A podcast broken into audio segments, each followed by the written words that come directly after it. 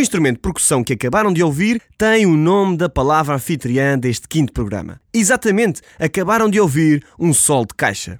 Também titulada tarola, a caixa é uma das peças mais importantes de um set de bateria. Sem ela, a bateria soaria um monte de tambores com diferentes tons, mas com timbres muito idênticos. Os ingleses chamam-lhe snare drum, devido ao componente que a diferencia das outras peças da bateria. A snare é nada mais nada menos do que uma espécie de esteira de cordas em metal colocada por debaixo da caixa, que ao vibrar influencia o som que ouvimos. Quando tocada a solo, geralmente costuma ser associada ao rufar das fanfarras, em momentos de suspense, cerimónias religiosas ou até mesmo cursos carnavalescos.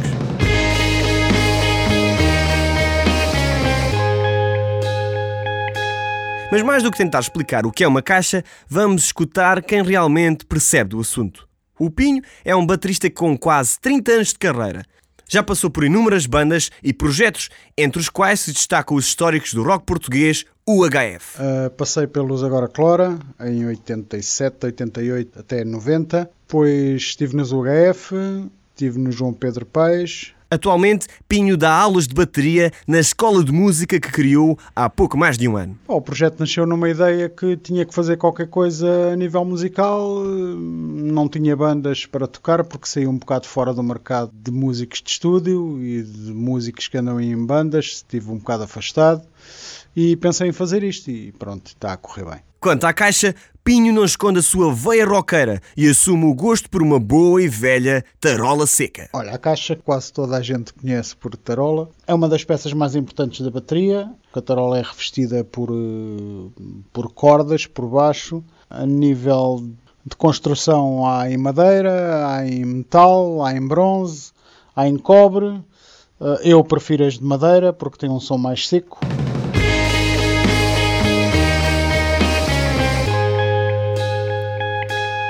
Facto, caixa é uma das palavras da língua portuguesa que assume mais significados. Se não, vejamos quatro exemplos muito rápidos.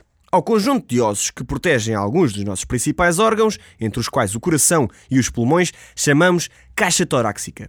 Não sei como é hoje em dia, mas de antes os miúdos miúpes, tais como eu, eram jocosamente chamados de caixa de óculos.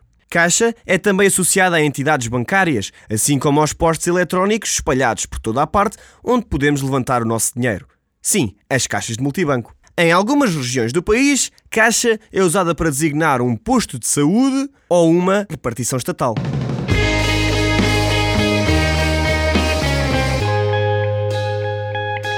Alguns entre as décadas de 20 e 30 do século passado, o mundo viria a conhecer um dos maiores fenómenos de massas da história da humanidade.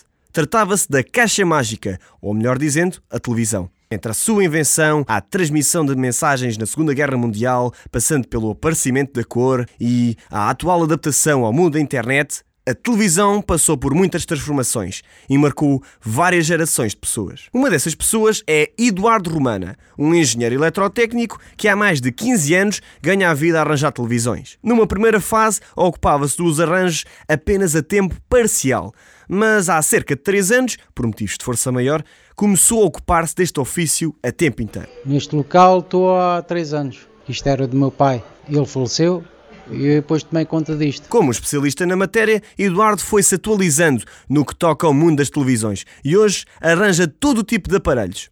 Passam-lhe tantas televisões pelas mãos que já decorou os problemas mais frequentes de cada tipo de televisor ou ecrã. Nas antigas, pá, não liga, a maior parte dos tempos é a fonte de alimentação que estraga-se. No LCD não tem imagem, só tem som, um inversor eh, também pifa, Há fonte de alimentação também com muitos problemas e plasma, a maior parte dos tempos, é sem imagem.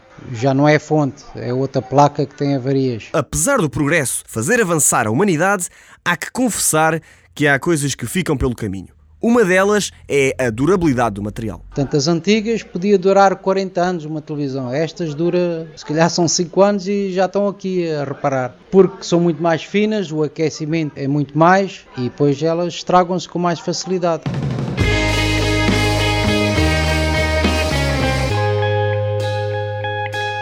Para dar vazão a tantos significados, temos de estar bem atentos. Quase tão atentos como um caixeiro. Sim, o empregado responsável pelo balcão de pagamento ou caixa numa loja. De facto, é um trabalho que exige muita responsabilidade. Para nos falar desta profissão, fui ao encontro da Sara Carvalho, uma estudante universitária que utiliza os períodos de férias letivas para trabalhar. Estou na Faculdade de Letras da Universidade de Lisboa, estou a tirar o curso Ciências da Linguagem. Uh, espero concluí-lo este ano. Tenho como sonho ser professora de português para alunos do estrangeiro. As duas experiências que Sara teve até agora foram ambas em lojas de roupa e como caixeira. Olha, eu já tinha trabalhado há dois anos.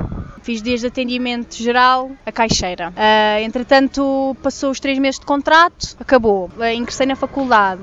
Entretanto, surgiu este emprego. Entre relatos, a Sara descreveu-me de forma simples o que faz um caixeiro num ponto a vestir de uma multinacional. Bom, na caixa fazemos desde venda, trocas, devoluções, trocas em cartão, trocas em dinheiro. Também tratas tudo o que tem a ver com papelada, arquivas tudo. Costureira, tens que saber todos os valores de quanto é que é cada arranjo, tens que saber também a que dia está pronto, tens que ter aquilo muito bem organizado, depois tens um local específico então para pôr a roupa.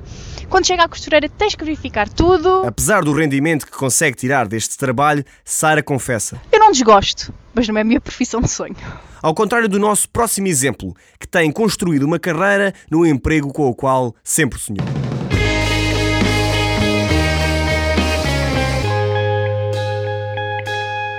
O Alexandre Martins trabalha há 16 anos como jornalista no Jornal Público e aceitou o desafio que eu lhe propus de ligar a palavra caixa ao jornalismo.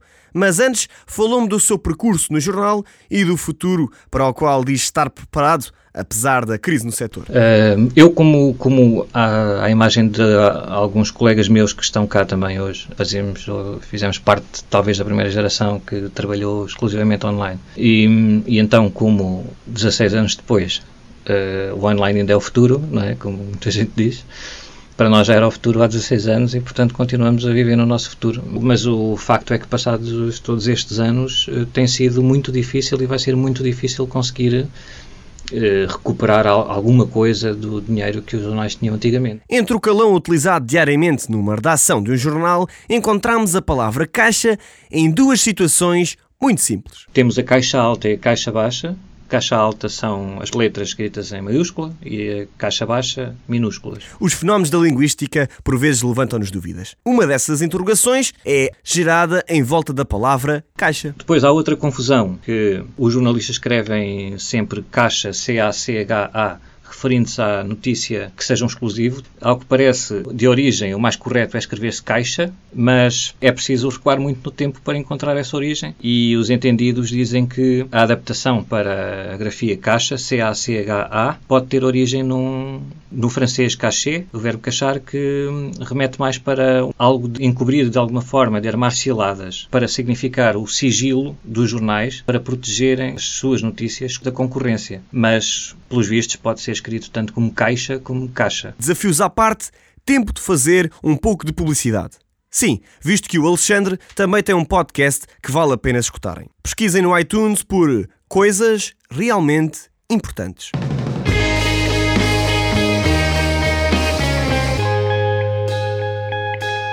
Pois é, meus amigos, chegou a altura de fechar esta caixa do quinto episódio do Palavras Cruzadas, mas nada de lamentos. Em breve estarei de volta com mais um episódio para dissecar uma outra palavra.